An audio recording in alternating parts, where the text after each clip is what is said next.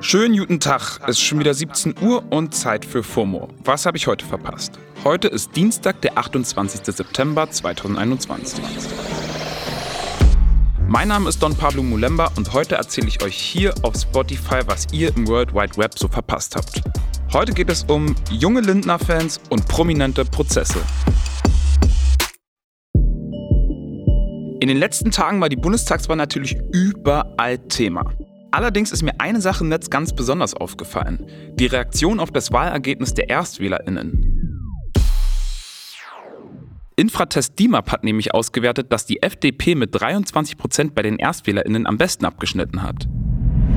Wenige Reaktionen im Netz waren zum Teil echt ganz witzig, aber die meisten Memes und Tweets in meiner Timeline waren eher hämisch, verbittert und wie ich finde, überheblich.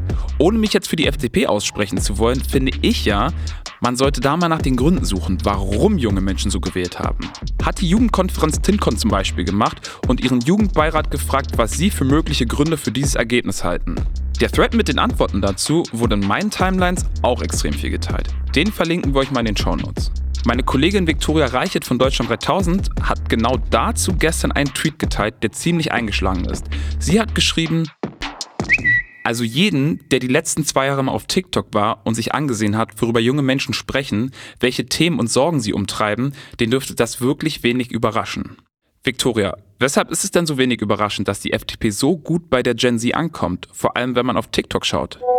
TikTok ist immer ein ganz guter Indikator dafür, worüber junge Leute gerade so reden. Und gerade in der Corona-Pandemie hat der Freiheitsbegriff, den die FDP ja total prägt, auch äh, auf TikTok total an Bedeutung gewonnen. Also junge Menschen haben sich zum ersten Mal richtig gefragt, was darf ich eigentlich als freier Bürger oder Bürgerin in diesem Land, was darf ich nicht, wo fühle ich mich gerade eingeschränkt, zum Beispiel durch Corona-Maßnahmen. Und gleichzeitig werden auch diese Themen wie Bildung, Aufstiegschancen, finanzielle Unabhängigkeit, Unternehmertum total viel auf TikTok besprochen. Was macht die FDP denn so anders, sowohl inhaltlich inhaltlich als auch in der Art der Kommunikation. Dieses Kernversprechen der FDP, nämlich Aufstieg durch eigene Leistung, ist ja was, was für junge Leute einfach super ansprechend ist, weil sie eben noch ganz am Anfang ihres Lebens stehen. Und gleichzeitig ist die ganze Kommunikation der FDP super jung, super modern und auch super digital. Sie findet einfach da statt, wo junge Leute sich rumtreiben, wie zum Beispiel auf TikTok. Da gibt es auch ganz viele junge Liberale, die da politischen Content machen. Danke dir, Viktoria. Naja, muss halt jeder selbst wissen, wen er wählt.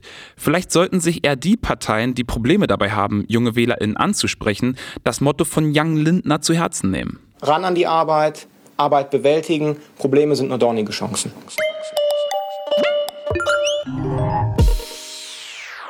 Okay, Leute, harter Cut. Aber das ist gerade neben all den Politthemen ebenfalls ein krasses Thema in meinen Timelines. Kurze Triggerwarnung an der Stelle. Es geht jetzt um sexuellen Missbrauch. Skippt ab hier lieber, wenn ihr das nicht hören wollt. Im Missbrauchsprozess gegen RB-Star R. Kelly gab es ein Urteil. Die Geschworenen im US-Bezirksgericht in Brooklyn haben die Musiker in allen Anklagepunkten schuldig gesprochen. Anklagepunkte waren unter anderem sexuelle Ausbeutung Minderjähriger, Kidnapping, Zwangsarbeit. Wie lange R. Kelly dafür hinter Gitter muss, erfahren wir wohl erst im Mai 2022. Die Musiker drohen aber zehn Jahre bis lebenslange Haft. Die Vorwürfe stehen schon seit Jahren im Raum. Wir erinnern uns daran, dass Kelly 1994 die damals erst 15-jährige Sängerin Alia geheiratet hat, indem er in der Heiratsurkunde ihr Alter gefälscht hat. Im selben Jahr ist dann Alias Debüt mit dem Titel Age Ain't Nothing But a Number erschienen, von R. Kelly produziert. Äh, ja moin? 2008 stand er dann wegen des Besitzes von Bildern schweren sexuellen Kindesmissbrauchs schon einmal vor Gericht und wurde freigesprochen. Er selbst hat seine Unschuld immer wieder beteuert. Es hat immer wieder Protest gegen R. Kelly gegeben. Durch die Bewegung Hashtag Mute R. Kelly zum Beispiel, die mit Hashtag R. Kelly Stummschalten auch nach Deutschland gekommen ist. Der echte Gamechanger war dann aber die sechsstündige Dokumentation Surviving R. Kelly, in der mehrere Opfer ihn des sexuellen Missbrauchs beschuldigt haben. Die Doku hat dann die Ermittlungen wieder ins Rollen gebracht. Opfer und ZeugInnen wurden befragt und im August diesen Jahres hat dann der Prozess begonnen. Der Twitter-User Fion and Only hat zum Urteil geschrieben, Hashtag R. Kelly ist juristisch für schuldig befunden worden. Es gibt Hoffnung, wie auch immer dieser aussieht. Apropos Hoffnung, die darf ja jetzt auch Britney Spears haben, seitdem ihr Vater Jamie Spears das Ende seiner Vormundschaft bekannt gegeben hat. Heute erscheint auf Netflix eine weitere Britney-Doku, die sich mit dieser Zeit der Vormundschaft beschäftigt. Britney vs. Spears. Anscheinend ist die Doku aber ähnlich wie Framing Britney oder Controlling Britney Spears ohne ihre Beteiligung und Einwilligung entstanden. Britney selbst scheint dazu irgendwie auch ja, gemischte Gefühle zu haben. Unter einem etwas wirren Insta-Reel beschreibt sie ihre Verwunderung über die Doku und dass sie die Vergangenheit ruhen lassen wolle. Gleichzeitig freut sie sich aber auch über das schöne Videomaterial, das in der Doku von ihr verwendet wurde. Ich weiß auch nicht so recht, Leute, aber irgendwie macht diese ganze Berichterstattung um Britney auf mich eher den Eindruck von Sensationsgeilheit, als dass es hier wirklich um ihre Freiheit und Privatsphäre geht.